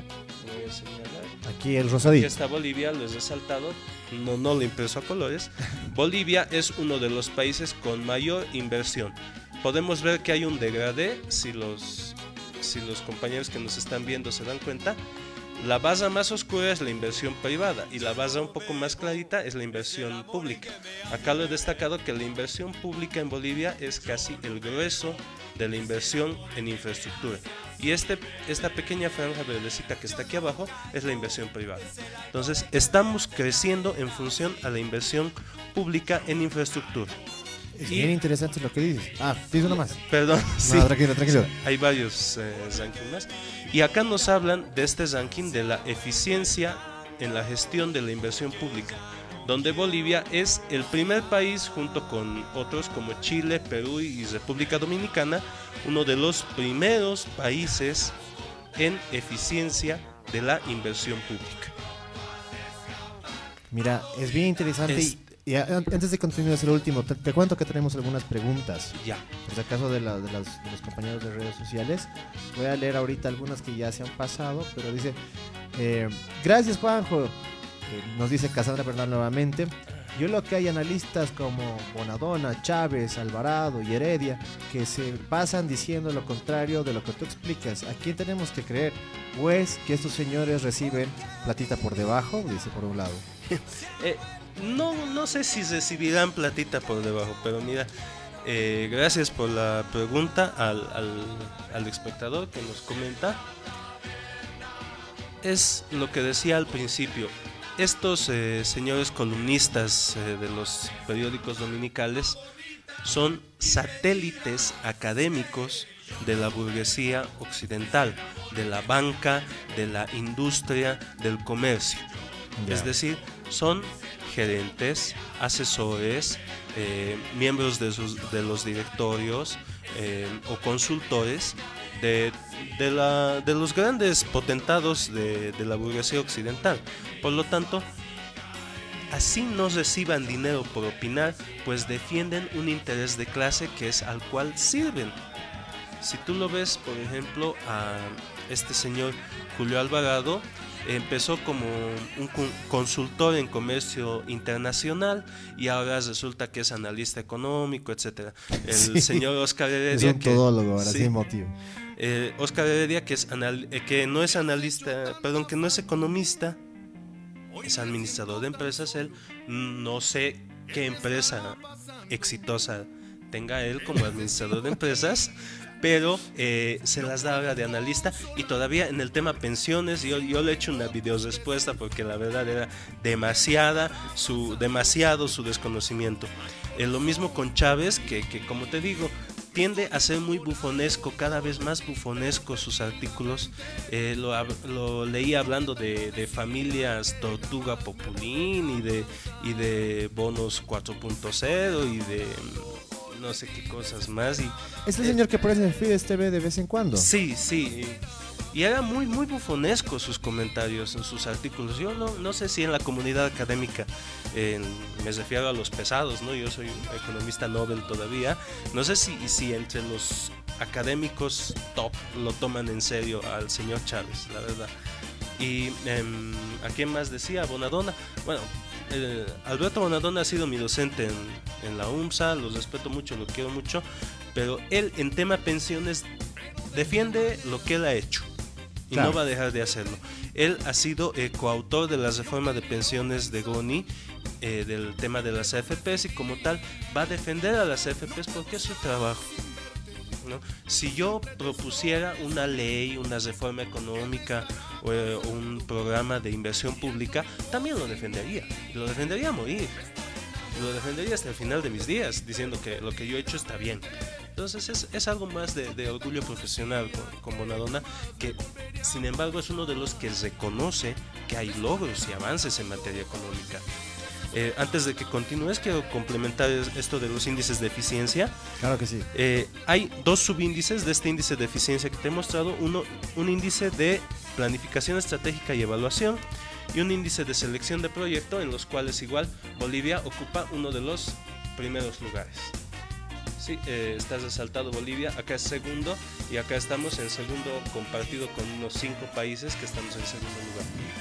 Entonces, como puedes ver, el BID ha sacado una publicación que muestra que hay eficiencia en la gestión de la inversión pública. ¿Y por qué tantos dicen que no hay eficiencia, que estamos eh, eh, yendo por bonos? Es lo que yo escucho en la calle, por ejemplo, y en algunos medios también, ¿no? Que vimos de bonos, que estamos llegando a, un default, y es justamente ese tipo de preguntas como lo hace Juan Alberto Guerra, a quien igual mandamos un saludo grande, que dice, ¿estamos preparados para un posible efecto de rebote en caso de que la de que la economía argentina entre en default y su mercado se contraiga violentamente? Bueno, yo lo he entendido un poquito más con el tema de, el tema de su reinversión, su reinversión. Pero esa es otra pregunta igual súper interesante, ¿no? Claro, eh, mira, el tema de que la economía argentina entre en default implicaría que tiene que priorizar, que el Estado argentino va a tener que priorizar pagos. Esto implica que dejas de pagar tu deuda externa en espera de renegociar los plazos y términos y eso te lleva también a cuidar tus divisas, a cuidar la platita con la que eh, haces transacciones con el resto del mundo.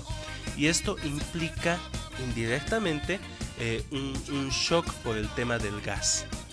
El gas que le vendemos a Argentina que pueden querer reducir la demanda de gas eh, no porque no lo necesiten, sino porque van a tener que priorizar gastos. Claro. Si en el caso que, que dice Juan Alberto Guerra exista una contracción violenta de la economía argentina, pues seguramente va a afectar al sector hidrocarburos, pero no afectaría, y quiero ser categórico en esto, no afectaría al nivel, estoy hablando de niveles, al nivel que nos afectaría si la, si la economía boliviana no estuviera en proceso de industrialización. ¿Por qué te digo esto? Porque ahora em, no es la única fuente de ingresos la venta de hidrocarburos. Vas a empezar a vender eh, lo que es el litio, ya, ya tenemos una planta industrial de carbonato de cloruro de potasio, vamos a tener en 2020 una planta industrial de carbonato de litio. Eh, se está avanzando en estos proyectos el complejo cementero más grande de América Latina, que es Cebol Oruro más Potosí. Es el más grande de América Latina. El más grande de América Latina y puede cubrir un tercio de la demanda boliviana de cemento. Entonces, no solo, y el emplazamiento es Y es- Eso estratégico. es grandísimo, o sea, en números es enorme. es enorme totalmente. Vas a poder producir 2.600.000 toneladas de cemento al año. Esto implica que, lógicamente, no te vas a dedicar a abastecer al mercado interno, vas a apuntar a exportar. Exportar al norte de Chile, al sur del Perú y a cuanto país se pueda hasta donde nos den los costos. Entonces ahí vas a tener una nueva fuente de ingresos. eh, se tiene previsto la interconexión eléctrica con Brasil, con Perú, con Argentina, el gasoducto al Paraguay, si más no me equivoco, para transportar 4 millones de metros cúbicos diarios de gas. eh, el tema de la venta de urea y GLP a Paraguay, a Perú. En Perú, Entel va a empezar a prestar servicios de telecomunicaciones. Entonces, te das cuenta que existe un bagaje de industrias y empresas que comienzan a exportar y a generar fuentes alternativas de divisas. Cosa que ya no se va a depender tanto del gas. Que sí nos afecta, por supuesto que nos afectaría. Pero no en la magnitud en que lo hubiera hecho hace unos 10 años. O sea, estamos hablando de nuevas alternativas que antes no teníamos, y solo dependíamos del gas, y eso que del gas nos- se nos daba la mitad o un poco menos y con el tema de la capitalización. Así es. Pero mira, me parece bien interesante ese tema con el tema de Argentina y es- esos conceptos que tú has dicho, porque hay gente que no conoce bien el- la situación actual en la que vive Bolivia. Yo quería enfocarme un poquito con los cuadros que decías en el beat, respecto al beat, los que decían de que eh, vivimos una crisis porque vivimos con, ¿qué te digo? Dando bonos, bonos, bonos, bonos, o sea, sobre vendiendo esos bonos a esa- de o sobregirando esos bonos, y eso genera pues un caos. Y es la crisis que nos quieren dar. La pregunta es bien clara en ese aspecto. ¿Estamos viviendo una etapa de crisis? Por supuesto que no, eh, Gabo. No estamos viviendo una etapa de crisis, pero el vecindario está en crisis. Bien interesantísimo. Es algo, es algo muy, muy puntual. Mira, em, Brasil, eh, como escuchábamos a Alicia Bárcena en el video, eh, está muy desacelerado, va a crecer alrededor del 1, máximo 2%. Argentina se está contrayendo. Son las dos economías más grandes de, de la región. Esto te dice que ellos jalan la economía de la región. Y esto que te dice, el vecindario está mal. Ya. El vecindario es, es el que está mal. Pero en Bolivia estamos bien. Por eso es que, si, tú te das cuenta, estamos encabezando el crecimiento económico desde 2014, que es cuando se han caído los precios de materias primas. Y es algo que te decía desde la primera vez que me has invitado acá a la Surda Radio. Los demás países se, se están anclados a una estrategia de exportar o morir viven dependiendo de las exportaciones. Es este modelo que doña Alicia Bárcena en agosto del año pasado lo llamaba el export led, es decir, liderado o guiado por las exportaciones. Que tu crecimiento esté guiado por las exportaciones. Los demás países de la región funcionan bajo ese modelo. Y en un contexto internacional mundial de guerra comercial, renacimiento del proteccionismo, donde los capitales están regresando al centro financiero mundial como lo es Estados Unidos, donde no hay inversiones mucho hacia los países emergentes, y donde el comercio mundial se está ralentizando, está decreciendo el comercio mundial, pues es muy difícil apostar a un modelo guiado por exportaciones. Qué fuerte es eso. Entonces, nuestro modelo, en cambio, está guiado por la demanda interna, lo que Alicia Bárcena llamaba el invest-led, es decir, guiado por la inversión, y wage-led, es decir, guiado por los salarios. Es decir, el- los salarios que son, El- los salarios van al bolsillo de las familias a incentivar el consumo y la inversión va a generar activos, como decía Danny Roderick. Entonces es un modelo guiado por la inversión, guiado por el consumo, que es consumo más inversión, demanda interna. Es el modelo económico boliviano. Es un modelo que crece desde adentro. Es un modelo que no es que no dependa de las exportaciones. Este es un error muy común en, en nuestros columnistas dominicales. Te dicen que nos quieren hacer creer que no dependemos de las exportaciones. No es que no dependamos de las exportaciones, es que dependemos menos de las exportaciones. Qué interesante ese, ese tema con ese contexto, porque tiene razón, el tema de nuestros vecinos, por ejemplo, y el tema de Perú, ¿cómo ves el tema de Perú, por ejemplo, que es otro tema interesante, o Chile? Sí, mira, Perú y Chile eh, son de las economías que están retomando el ritmo del crecimiento económico, pero no es porque hayan cambiado el viraje, el sentido de sus, economías, sino porque han abierto demasiado el campo a las inversiones. Entonces tú ponte en Perú, en Ecuador también, eh, están participando de ferias internacionales donde ofertan parajes mineros.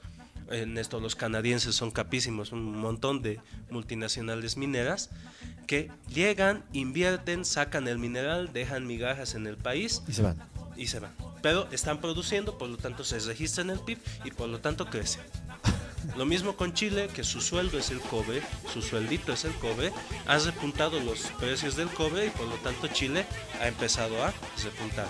Lo mismo con Paraguay, que es un país dedicado a la agroindustria, por eso nos ha, nos ha ganado por unas décimas el crecimiento económico de 2017, pero eh, como escuchábamos a Alicia Barcen al principio en el video, se ha empezado a caer las exportaciones de soya y desaceleración en Paraguay.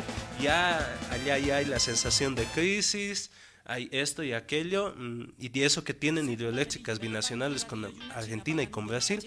Sin embargo, no las utilizan bien, están dependiendo de lo que diga Macri y de lo que diga Bolsonaro, no aprovechan su potencial hidroeléctrico, lo tienen todo empeñado en la agroindustria y en la soya, y cuando se cae la soya, pues se fue al tacho tu crecimiento. Qué jodido lo que estoy diciendo. Mira, tenemos más preguntas aquí. Casandra Bernal otra vez nos dice, Juanjo, en Argentina hay un, economi- un economista ultraderechista llamado Javier Milei, que piensa que las medidas de Macri son acertadas, pero son tibias. Dice que mientras menos Estado haya, más libertad tendrá el mercado. Pero tú dices que los organismos internacionales nos destacan por tener un Estado fuerte. ¿Quién tiene la razón? Mm, ya, ya, ya lo ubico a este señor Milei, es Es el tipo loco que va con su cabello medio Sí, parado, ¿no sí. ves? Sí, que es un Que tono se- apocalíptico en lo que va a hablar. Sí. Súper mediático. que la que creo que la, la, la troleó horriblemente a una Miss, creo a Sol, Sol López, Sol Pérez, Sol y Luna, no, no sé cómo se llama. Entonces, eh, es, es un tipo farandulero de la misma onda de... Es youtuber el cuate, tiene videos, como lo, como lo dice. O sea, es un tipo mediático total. Sí, es yo, un tipo mediático. yo lo que- vi en muchos sí. programas así hablaban de. Y se dice anarcocapitalista, que eh, si, si es el que estoy pensando, ¿no? Y bueno, mira, eh, ¿qué te puedo decir? El bagaje mediático lo está sosteniendo a Macri y este señor es parte de ese, de ese bagaje, ¿no? Si no, no, salían en los medios de Clarín, en, en el 13, en Telefe, etcétera. No saldría ahí, pues, si no fuera de, de los amiguitos de los medios. Y en segundo lugar, mira, después de más de 200 años de la vigencia, de, la publicación de la riqueza de las naciones de Adam Smith, em, hay que estar mal de la cabeza para creer que los mercados se autorregulan. En, en principio, te dicen los, estos son los liberchairos, yo los llamo así los liberchairos, te dicen, el Estado es el primer coaccionador de la, de la libertad. Pero el primer coaccionador de la libertad es el capitalismo. Qué loco, sí, es. ¿por qué? Porque no tienes libertad para consumir siempre y cuando no tengas la platita para, generar. hacerlo. Exacto. El, el- siquiera los sistemas anteriores, feudalismo, esclavismo, sabías, el explotado sabía que estaba siendo explotado, sabía que estaba sujeto a un, a un esclavista o a un señor feudal. En el capitalismo te dicen que eres libre, pero estás sujeto a vender tu, estamos sujetos a vender nuestra fuerza de trabajo a- al capital. Y esa es la principal coacción a la libertad. Pero claro, eh, los, nuestros amigos libertarios no lo van a decir nunca. No van a decir nunca que el capitalismo es el primer coaccionador de la libertad. Qué loco. Y bien interesante lo que nos dices, querido Juanjo. Y pucha, el tema de Argentina sigue siendo grave. Mira, ya la anterior semana eh, también leía de que un peso argentino equivale a 15 centavos de boliviano. Entonces ahí te das cuenta de que lo que es la economía de Macri, esa economía que siempre iban a decir que era la mejor y que no sé qué, cuesta un peso, oh, no, perdón, cuesta 15 centavos bolivianos del gobierno y de la economía de Evo Morales. Y eso es bien importante y eso hay que enfocarlo. Ese tipo de economías. Algún momento igual hablábamos de que se generan más inversiones. Hay inversionistas que dejan congeladas las cosas en Argentina y va- empiezan a hacer inversiones aquí en Bolivia y en Paraguay inclusive, ¿no? Entonces, ahí nos damos cuenta de que todo este todo este mundo, todos esos vecinos parece que nos hacen ver mal, pero nosotros los bolivianos no estamos mal para nada, no nos vamos a sufrir una crisis. Decían que para este año iba a ser el año de la crisis, ¿te acuerdas? Que la íbamos a pasar mal, y eso pasaba a finales de noviembre, si no me equivoco, ¿no? Y, y son, como lo, lo decía, tengo, tengo un pequeño escrito sobre eso, lo he llamado el culto de la crisis. Sí, Sí, son, son una iglesia, son como un culto estos señores. Están desde 2006 diciendo que va a haber crisis, que no va a haber comida, eh, guardate arroz, guardate azúcar en tu casa porque desde fin de año ya no va a haber nada en los mercados. Y esto lo dicen desde que, desde que a Evo se le ha ocurrido nacionalizar los hidrocarburos. para empezar. ¿No ve? Y entonces eh, llevan 13 años diciéndote, ya, al año ya se viene la crisis, al año se viene la crisis. El 2009 han festejado, el 2008 han festejado creo, el- la crisis financiera mundial, el, el- Claro, han dicho nos vamos a morir y ahora Bolivia va a sí, ser ahora primero. sí se cae el indio, han dicho. Nada, nada. Hemos sido el primer año que Bolivia ha liderado el crecimiento económico en América Latina. Eso es bien interesante porque miércoles, ¿por qué hay tanto culto a la crisis, no? Cada día creo que vamos a vivir una crisis económica nueva.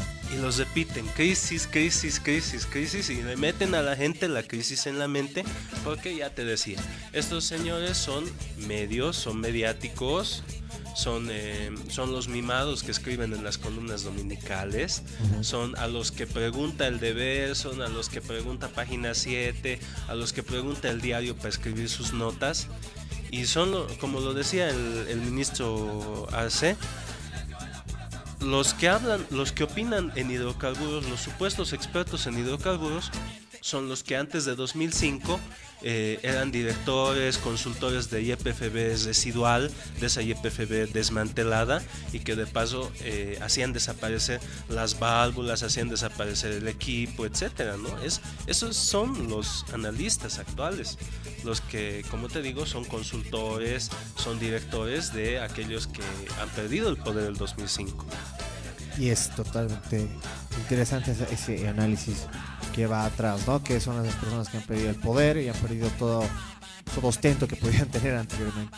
Che, tengo dos preguntas más y con eso entramos a, a la parte final. La primera pregunta que tengo es sobre los proyectos de industrialización que tenemos en Bolivia, por ejemplo. ¿Esos proyectos se van a acabar el 2025 o hasta qué año va a ser toda esta proyección que ha tenido Bolivia? Mira, es una gran pregunta. Es algo que quizás no, no se tenía muy, muy bien marcado en, la, en el plan de desarrollo económico y social, porque da la impresión de que todos los proyectos de industrialización se van a terminar ya el 2020-22. Mm, y te pones a pensar, ¿y de ahí qué?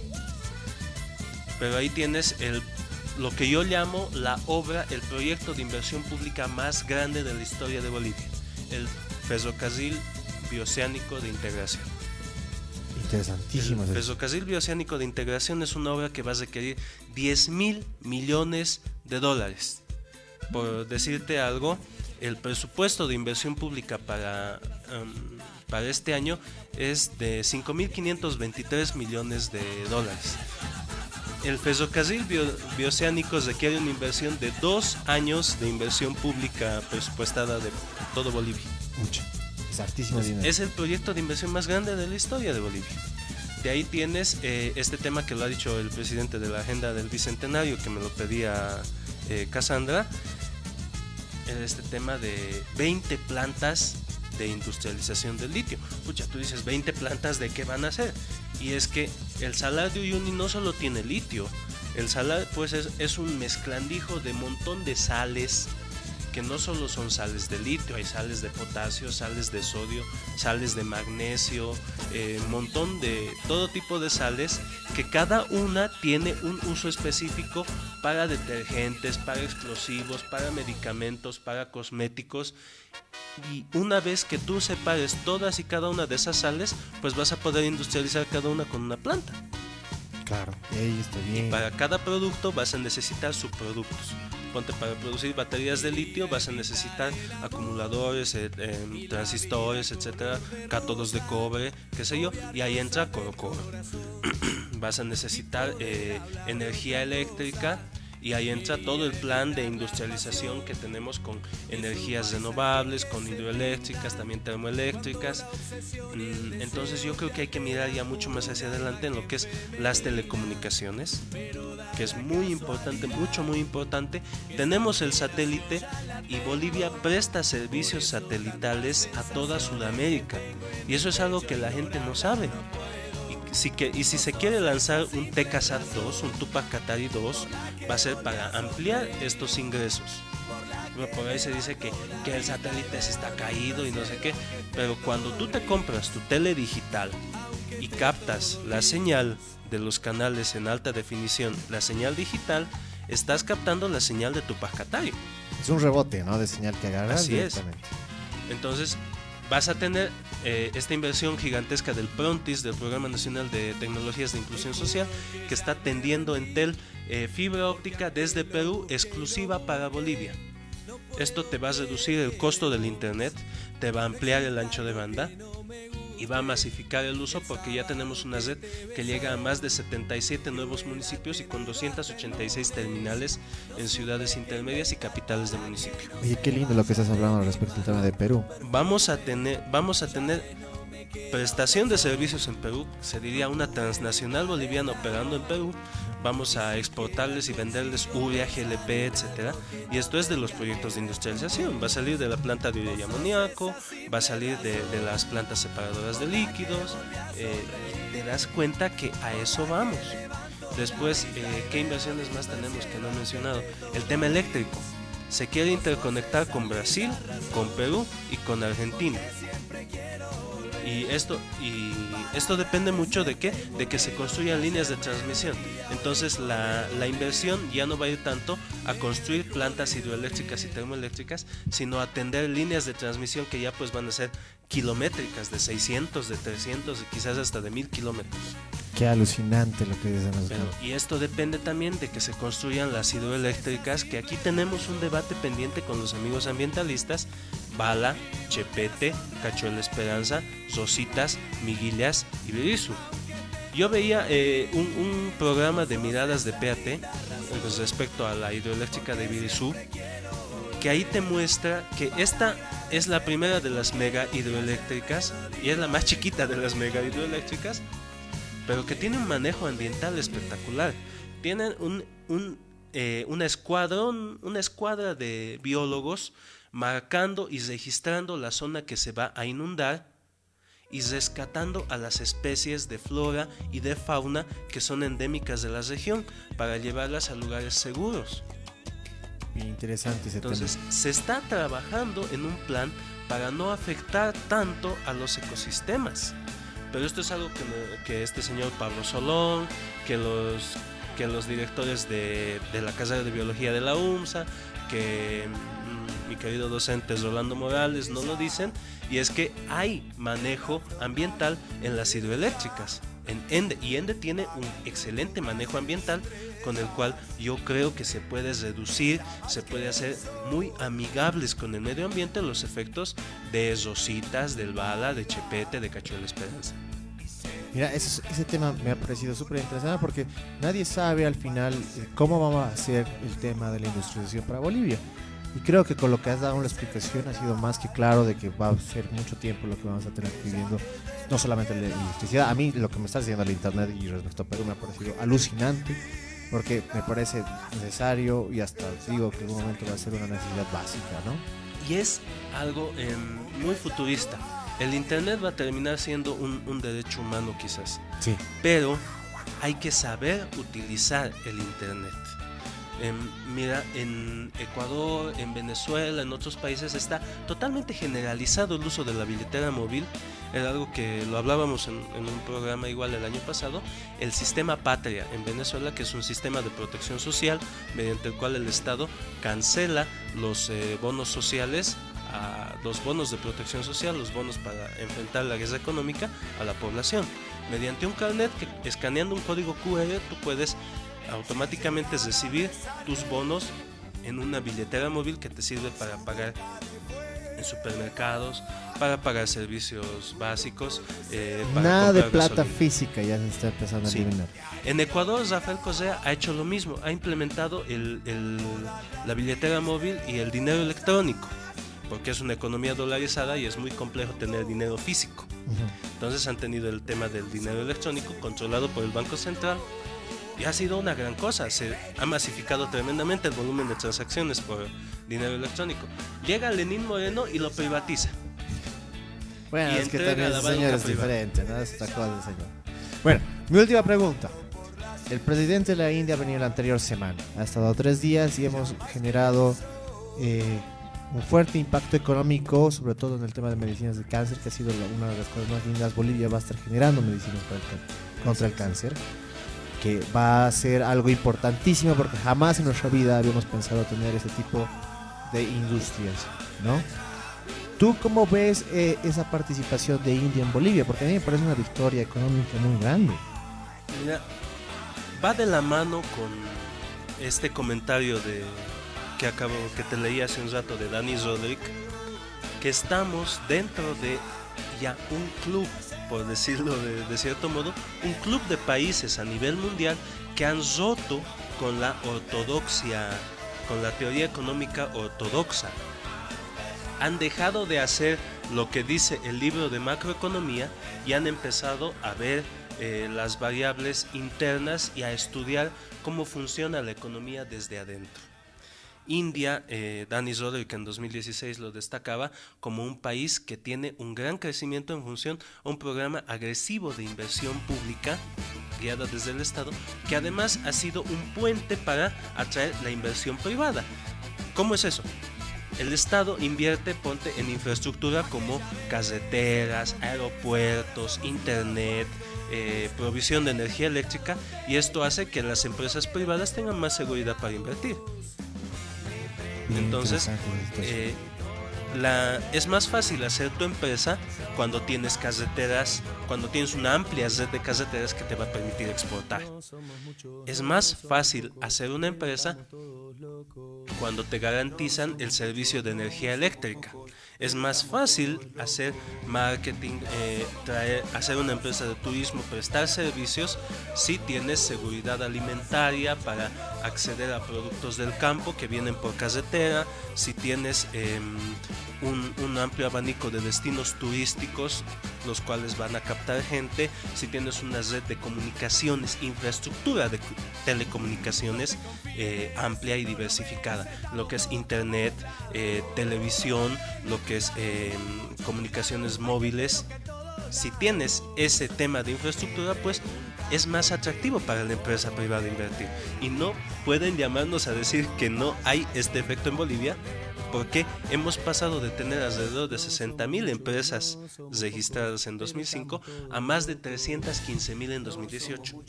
Eso es hartísimo lo que estamos hablando. Y esta es la inversión pública. Y la CEPAL lo destacaba, me agarro nuevamente de la CEPAL, eh, en este estudio de agosto de 2018, que te decía que hay un efecto de crowding in. Antes el la economía del libro, la macroeconomía del libro te decía que todo gasto público y sobre todo la inversión pública generaba un crowding out. Es decir, que la inversión pública si se financia con impuestos al sector privado está transfiriendo dinero del sector privado al sector público que por definición para ellos es ineficiente y que por lo tanto malgasta una inversión que el sector privado lo haría eficientemente en un estado que es ineficiente cuando resulta que había habido más bien un crowding in, es decir, que una inversión estatal eficiente como lo muestra el BID, como lo ha mostrado el BID, puede generar inversiones privadas, puede generar seguridad jurídica y puede generar crecimiento de la actividad interna y atraer la inversión extranjera. Eh, hay, una nota que curiosamente los medios nacionales no la han cubierto, la ha tenido que cubrir Xinhua News, que la inversión extranjera directa en 2018 ha representado un crecimiento del 26%, si más no me equivoco, respecto a 2017. Pero viene el señor Bacaflor, viene Gonzalo Chávez a decir, no hay inversión privada, no atraemos inversión extranjera. Pero tiene que venir el embajador de España, el año pasado igualmente, a decir, pero Bolivia es un país atractivo para las inversiones españolas. Es que esa es la situación, ¿no? O sea, dicen que no hay una cosa, después dicen que hay otra cosa. No, es que buscan algún problema tratando ya de imaginarse en toda la situación, en todas las formas y, y como tú decías, tratan de llegar a lo más bajo posible para generar esa especie fantasma de crisis y alimentarlo con estupidez que en realidad nunca existieron. Tienen, es que tienen un mercado, tienen un nicho. Es, es em, todos tenemos ese amigo que agarra y te dice que lo nacional es malo por definición. Claro. Y que todo, lo, todo producto extranjero es bueno y es mejor al nacional. Entonces, y aprovechan esa mentalidad de que en Bolivia no puede haber nada bueno y de que todo lo extranjero es, es por per se mejor y entonces te dicen, sí, tienen que venir los extranjeros a invertir sí o sí, no podemos generar inversión nosotros. Y tenemos que consumir todo del extranjero y no podemos generar industria aquí en Bolivia. ¿Por qué? Porque todo lo que hacemos nacional es malo. Qué terrible que lo Ese es su mercado. A esa gente va dirigida esa, esa escritura de, de Chávez, de Bacaflor, de Alvarado. Claro, esa imagen apocalíptica totalmente, de la cual, como decíamos, no existe. Y Prefiero repetirla. Estima, hermano. Sí. Y eso es lo más importante porque ahorita nosotros estamos en la mejor etapa que no hemos tenido jamás en nuestros vidas. Y es así. Es así, en más de 20, 30 años que yo estoy en esta tierra, digamos, es que nunca he visto algo mejor que hemos tenido. Mira, hermano, son las 21.56 y yo creo que ya este programa estado alucinante, una hora y media. Como siempre, nuestras charlas pueden durar horas de horas de horas de horas. Juanjo, muchas gracias por venir al programa, realmente ha sido algo muy lindo lo que hemos tenido hoy.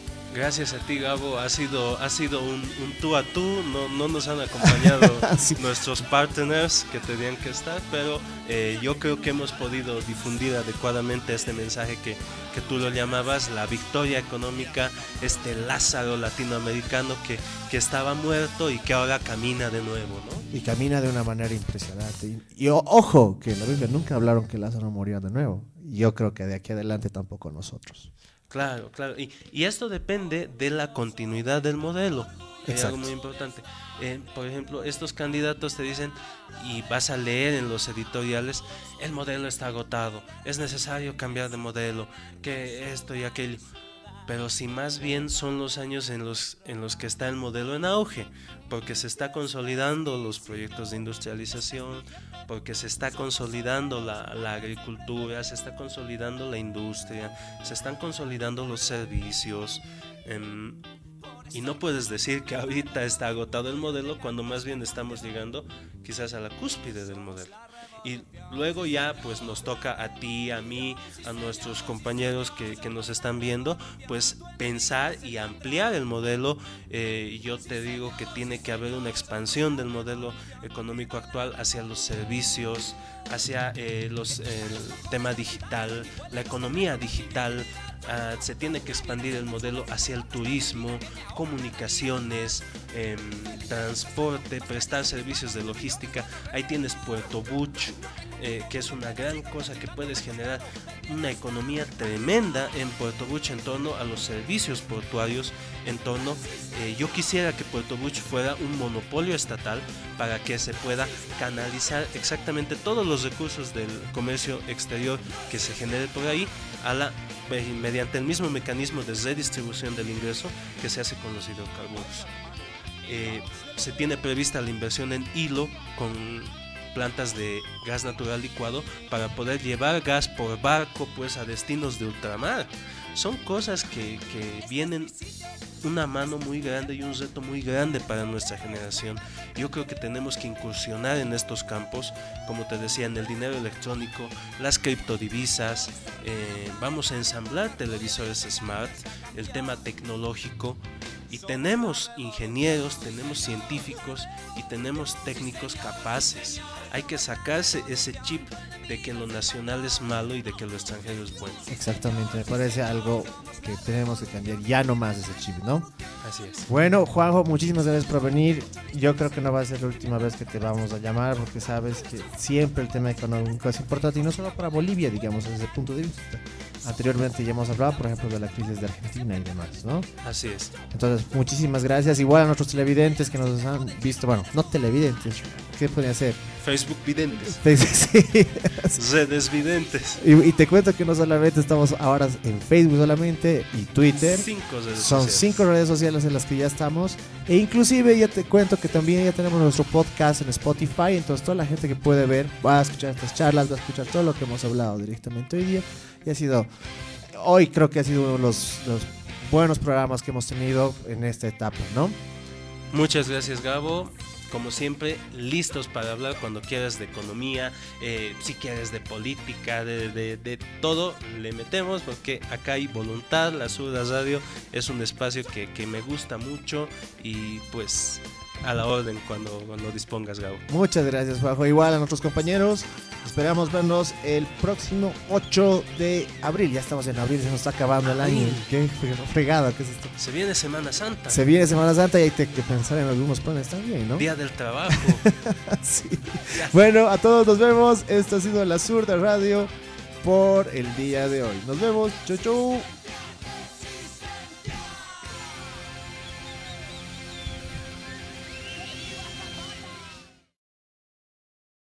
Total discreción y mejor si están acompañados por una persona con criterio formado ya que este show no es apto para la televisión nacional.